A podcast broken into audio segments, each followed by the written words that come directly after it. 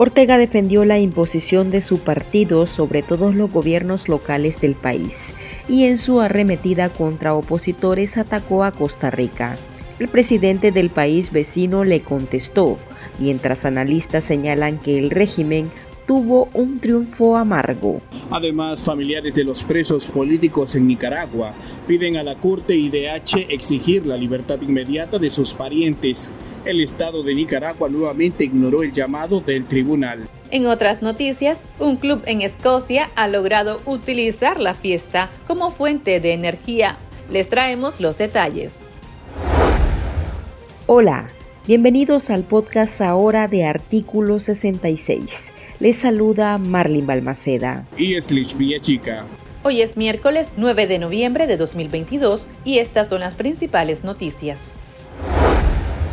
El presidente ilegítimo Daniel Ortega defendió la imposición de partido único en las recientes elecciones municipales, en las que el FSLN se adjudicó las 153 alcaldías del país. En un acto partidario realizado el 8 de noviembre, Ortega declaró que el pueblo depositó su voto no pensando en partidos políticos, porque según el dictador, los ciudadanos están convencidos en que los partidos a los que pertenecían no habían hecho nada y que no quedaba más camino que votar por el frente. Para Ortega, las elecciones se llevaron a cabo sin hechos violentos, por lo que calificó el proceso de histórico, a pesar que observadores independientes registraron al menos 31 detenciones arbitrarias previo a los cuestionados comicios. Sin embargo, en un intento por desprestigiar a la oposición nicaragüense, Ortega insistió en que no hubo balas, no se quemaron estudiantes, no se incendiaron centros médicos, ni hubo baño de sangre, recurriendo a su discurso del 2018, cuando el régimen ejecutó a centenares de manifestantes a quienes tildó de terroristas. En medio de sus ataques, el líder sandinista afirmó sin pruebas que los opositores exiliados en Costa Rica pretendían promover acciones violentas durante sus cuestionadas elecciones municipales. Ortega llegó a acusar al país vecino de albergar a supuestos terroristas. Sí, hicieron planes auspiciados por los yanquis, por algunos gobiernos europeos, eh, que, cuyos embajadores conspiran aquí y se reúnen eh, con los terroristas eh, para alentarlos y darles financiamiento para que promuevan la violencia, que promuevan el terror. A pesar de eso, de los millones que les han invertido y que les dan desde, desde Costa Rica, Costa Rica es una base que tienen ellos ahí, no lograron provocar hechos de violencia. El presidente costarricense Rodrigo Chávez respondió este miércoles a las acusaciones del dictador de Nicaragua. Durante una conferencia de prensa, el mandatario dejó en claro que su país es un ejemplo para el mundo. Costa Rica no es base de ningún grupo terrorista. El gobierno de la República es absolutamente eh, adherido a las normas de convivencia internacional nosotros no le estamos dando refugio a ningún terrorista para que, y mucho menos para que ataque o planee ataques a ningún país vecino. Costa Rica quiere mantener sus relaciones cordiales con todos los eh, países del mundo y continuaremos en esa línea como un eh, ícono de paz, de estabilidad, sin ejército, sin fuerzas armadas y un ejemplo brillante al mundo de cómo una democracia puede funcionar y debe funcionar. Muchas gracias, don Baby. Este miércoles Ortega también recibió las críticas del presidente de Chile, Gabriel Boric. El mandatario de izquierda señaló a través de Twitter que un proceso electoral que se realiza sin libertad, justicia electoral confiable y opositores presos o proscritos no es democracia en ninguna parte. Asimismo, aseguró que su gobierno continuará empujando en los espacios multilaterales la necesidad de garantizar en Nicaragua el restablecimiento de las garantías y libertades democráticas propias de un Estado de Derecho y fin a todo ataque en contra de personas opositoras. Conversamos sobre el tema con el ex diplomático y analista político Arturo Macfield, quien manifestó que de hecho la mayoría de los gobiernos de izquierda ni felicitaron a Ortega por los resultados de sus comicios. Macfield resumió el proceso electoral como un triunfo amargo, con tres evidentes derrotas para el régimen. Creo que la comunidad internacional afortunadamente no ha dejado de ver a Nicaragua y siguen con atención eh, la deriva autoritaria de Ortega. Las elecciones eh, fraudulentas o la pantomima de elecciones de Ortega seguirá generando consecuencias, no solamente en cuanto al aislamiento internacional en el que ha caído Ortega, sino también en ámbitos económicos. Cada vez Nicaragua va cerrando sus posibilidades de tener relaciones comerciales o de inversiones de diversos países del mundo. Y esto afecta a la economía de nuestro país, pero también pone más presión sobre el régimen. Creo que Ortega cometió o tuvo tres grandes derrotas en estos comicios. La primera derrota fue la derrota interna. Ellos habían creado las unidades de victorias electorales para tratar de movilizar el voto en estas elecciones. Sin embargo, las unidades de victorias electorales fracasaron terriblemente. La famosa mística sandinista fracasó porque no solamente no lograron jalar este voto de forma masiva, sino que hubo un elemento con el que no contaban. Fracasaron en movilizar incluso el voto sandinista. Los sandinistas se quedaron en casa en gran parte porque dijeron, ¿para qué vamos a ir a votar si de todos modos el comandante se va a robar las elecciones? Entonces, esa es la primera derrota, la derrota interna. La segunda derrota es la derrota internacional, porque han pasado 3, 4 días y la comunidad internacional no lo ha felicitado Ortega. No ha habido una sola felicitación de países representativos de la región que lo feliciten. Honduras, que está tan cerca de Nicaragua, no ha emitido una felicitación como dirían en el lenguaje sandinista, los compañeros de Argentina, los compañeros de México, los compañeros de Perú, los compañeros de Chile, los compañeros de Bolivia. Nadie se ha pronunciado felicitando al dictador Ortega. Incluso eh, Maduro tuvieron que pasar hasta tres días para que se acordara de felicitarlo. Y es que Ortega está en una situación de deriva autoritaria en la que nadie en las Américas quiere estar cerca de él. Las felicitaciones de dónde vienen? De países como Corea del Norte, como Siria e Irán. Pero la región no quiere estar cerca de Ortega, ni siquiera los que se llaman compañeros de la nueva izquierda.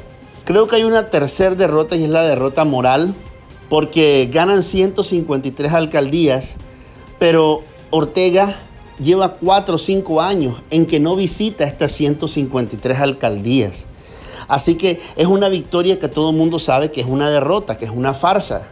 Porque el frente tuvo que rogar por el voto, tuvo que presionar por el voto y en algunos momentos tuvo que extorsionar a la gente para obtener ese voto. Y esa es también una gran derrota. Para mí hay otro elemento importante y es que eh, mientras Ortega luce como un personaje que no solamente se roba las elecciones, se roba la voluntad popular, también se, se roba el dinero de las elecciones. Entonces es una situación bastante lamentable que estamos viendo de ese lado. Pero hay una victoria que es la victoria moral del pueblo nicaragüense.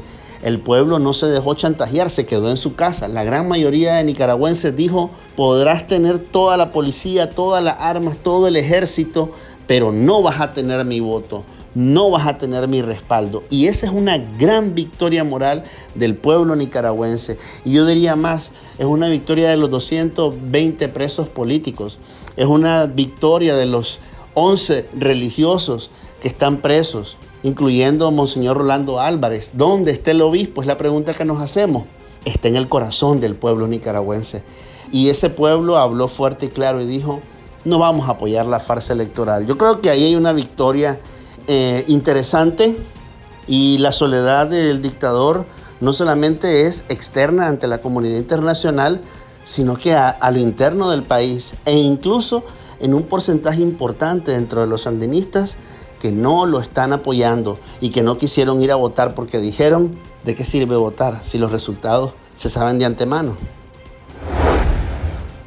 La Corte Interamericana de Derechos Humanos desarrolló este miércoles una audiencia pública conjunta de supervisión de medidas provisionales para personas privadas en Nicaragua. El órgano judicial autónomo de la OEA ha ordenado medidas para 76 nicaragüenses privados de libertad por razones políticas, recluidos en ocho centros de detención, así como a sus núcleos familiares. Durante la audiencia, organizaciones de derechos humanos y familiares de presos políticos pidieron a la Corte IDH ordenar nuevamente la libertad de los opositores y dirigentes gremiales y que califique la situación de tortura. Escuchemos las declaraciones de la abogada Wendy Flores, integrante del colectivo de derechos humanos Nicaragua Nunca Más, a Olama Hurtado Chamorro, sobrina del ex precandidato presidencial Juan Sebastián Chamorro, y a Silvia Nadine Gutiérrez, hija de la presa política Evelyn Pinto. Varias de las personas beneficiarias recluidas en los centros penitenciarios han sido víctimas de fuertes y reiteradas golpizas por custodios penitenciarios, amenazados de muerte, de reclusión indefinida o de quitarles a sus hijos. Como si esto no fuera poco, estos tienen prohibido hablar con sus compañeros y compañeras de celda. El gobierno ha desacatado la orden de esta Corte, emitida en junio del año pasado, en donde se le ordenaba la liberación inmediata de mi tío Juan. En su lugar, el régimen de Nicaragua lo condenó a 13 años de cárcel en un juicio en que se violaron todas las garantías del debido proceso. En toda esta farsa judicial ha estado en la indefensión total ya que no ha tenido acceso a sus abogados. Otra vez, como cuando fue capturado, mi tío Juan Sebastián está desaparecido. Han pasado 75 días desde la última visita. En el Chipote no nos dan razón de él y ya ni siquiera sabemos si sigue ahí. Esta es una situación urgente ya que tememos por su vida. Mi madre es una persona adulta mayor, sobreviviente de cáncer, padece insuficiencia renal crónica, hipertensión, entre otras enfermedades. Recién cumplió un año privada de libertad y aún no se le ha realizado el chequeo médico requerido para el control de sus enfermedades. Ella necesita realizarse exámenes periódicos al menos cada dos o tres meses. Durante, durante el tiempo que lleva en prisión ha tenido dolencias musculares, calambres, crisis hipertensiva, síntomas COVID, infección en vías respiratorias y alergias varias. Mantenerla a ella y a la familia ignorando su situación de salud es una tortura el Estado debía rendir un informe sobre el cumplimiento de las medidas provisionales, pero el régimen de Daniel Ortega no envió a su representante.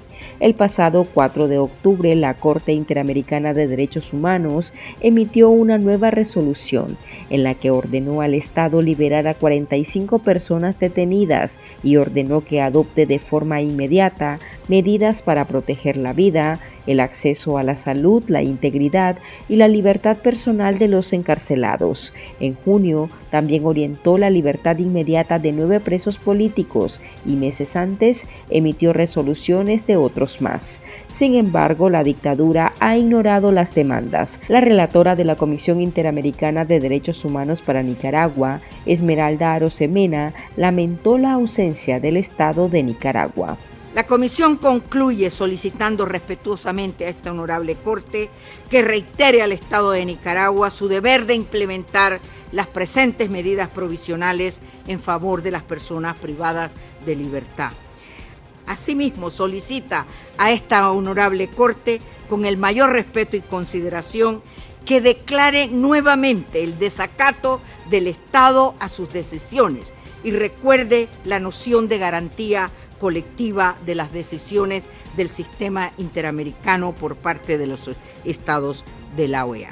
La Corte ordenó de manera clara, expresa y precisa que las personas privadas de libertad sean liberadas inmediatamente. Al día de esta audiencia, las personas continúan privadas de libertad y los factores de riesgo están en extremo bien valorados. Hoy continúan vigentes. En la ciudad escocesa de Glasgow, quienes gustan de la fiesta pueden asistir a espectáculos y contribuir en programas de carbono cero. El club multidisciplinar SWG3 captura el calor corporal de los presentes y lo utiliza como fuente de energía para climatizar sus distintas salas con un sistema innovador de carbono cero. El director Andrew Fleming Brown explica que, aunque son pioneros en su sector, la captación se hace mediante un sistema bastante convencional, que canaliza el calor y lo envía a una sala de máquinas y de esta al subsuelo, donde se almacena y se envía de vuelta a la superficie cuando se necesita. 12 pozos guardan la energía que ha sido capturada y transportada por un líquido portador químico no tóxico, resultante de la reacción del agua con óxido de etileno de la familia del glicol. En pocas palabras, el sistema no impacta en las emisiones de gases de efecto invernadero. El club es actualmente uno de los locales más concurridos en Escocia, ya sea para conciertos, exhibiciones artísticas o restauración. Al lugar asisten unas 250 mil personas anualmente. Estas son otras noticias que usted también debe conocer hoy. Al menos 31 personas fueron arrestadas en Nicaragua en los primeros días de noviembre, en el contexto de las elecciones municipales del pasado domingo, en las que el partido de Daniel Ortega, FSLN, se quedó con el 100% de las alcaldías del país. Según el Observatorio Urnas Abiertas y el Grupo Monitoreo Azul y Blanco, los arrestos de opositores se registraron en 19 municipios. La mayoría, 17, ocurrieron dos días antes de las elecciones y cuatro más en la víspera de las mismas. Según los denunciantes, del total, 10 personas ya fueron dejadas en libertad y 21 personas permanecen bajo arresto. La Asamblea Nacional aprobó este miércoles una reforma a la Ley de Zonas Francas que establece que el Consejo Directivo estará integrado por los altos funcionarios del Ministerio de Hacienda y Crédito Público, del Ministerio de Fomento, Industria y Comercio y el director o directora ejecutiva de la corporación. De esta forma, el régimen saca de la directiva a los representantes del Consejo Superior de la empresa privada, que tenía dos sillas. El régimen alegó que la reforma permitirá fortalecer la estructura orgánica estatal, procurando una coordinación eficiente entre las diferentes instancias del Estado de Nicaragua y el sector privado nacional e internacional. La eurodiputada española Maite amadrinó a la opositora nicaragüense Samantha Girón en el marco de la campaña Rompiendo Cadenas, apadrina a un preso político de Casla Institute. El objetivo es que prominentes figuras políticas internacionales sean la voz de los rehenes de conciencia de los regímenes de Daniel Ortega en Nicaragua, Nicolás Maduro en Venezuela y Miguel Díaz Canel en Cuba. La eurodiputada dio a conocer a través de un tuit que sería la voz de la joven estudiante de 22 años, la presa política más joven del país, sentenciada a ocho años de prisión.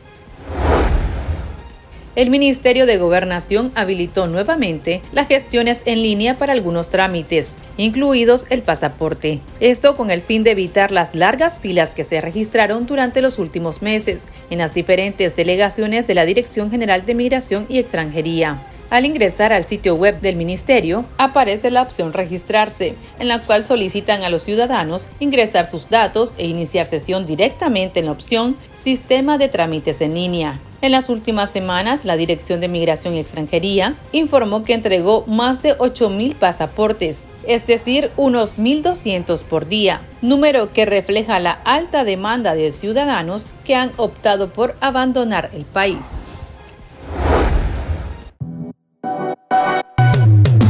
Tendencias, la viralidad de las redes sociales. El migrante nicaragüense identificado como Carlos Marconi Santón Catín, de 37 años, fue asesinado de un disparo y luego quemado en la ciudad de Chahuites del estado mexicano de Oaxaca, informó la organización Texas Nicaraguan Community. La entidad humanitaria detalló que Antón Catín había salido desde el 5 de noviembre a ganarse algo de dinero vendiendo en las calles pan y café para continuar su viaje y ya no regresó. La familia de la víctima expuso a Texas Nicaraguan Community que su pariente viajaba hacia Estados Unidos para darle una mejor vida a sus hijos, pero en el camino le dispararon y lo quemaron. Las cifras de migrantes nicaragüenses que fallecen en su trayecto hacia Estados Unidos siguen en aumento. Son muchos los que han perecido ahogados en el temible río Bravo, otros en accidentes de tránsito en México, o bien son asesinados por delincuentes. Antón Catín era originario de Chinandega, del reparto La Florida. Aquí termina el episodio de este miércoles. Para más noticias puede visitarnos en nuestra web www.articulo66.com. También puede suscribirse a nuestro podcast y seguirnos en las redes sociales como Artículo 66 y en Twitter arroba Artículo 66 Nica. Hasta la próxima. Thank you.